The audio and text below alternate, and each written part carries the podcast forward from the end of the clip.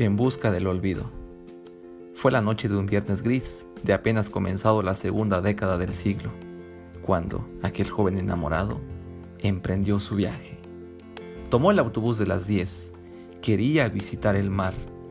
Tenía ya un buen tiempo que no lo hacía. Por aquellas épocas, su corazón estaba dolido y apostó por la creencia de que las aguas saladas del mar podrían curarlo.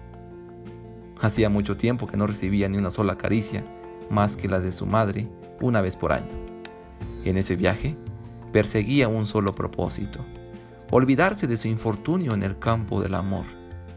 Al día siguiente, el sábado, cuando la tarde tomaba protagonismo y el sol se ocultaba en el horizonte, buscó aquella única carta que le fue escrita hacía 36 meses y que aún conservaba en cuya epístola ella prometía volver a su puerto.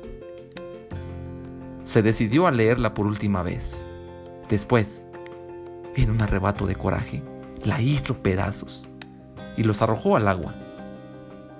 Caminó solo por la orilla del mar, confiando en que lo que había hecho estaba perfecto. La brisa golpeó fuertemente su rostro, pero ayudaron a maquillar algunas lágrimas que se paseaban por las avenidas de sus mejillas.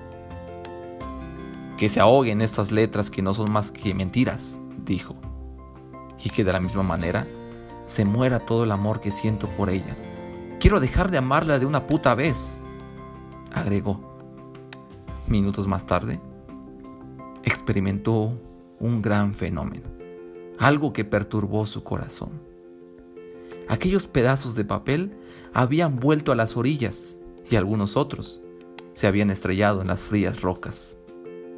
Y fue en ese momento cuando volteó al cielo y se encontró con un montón de gaviotas que volaban jubilosamente.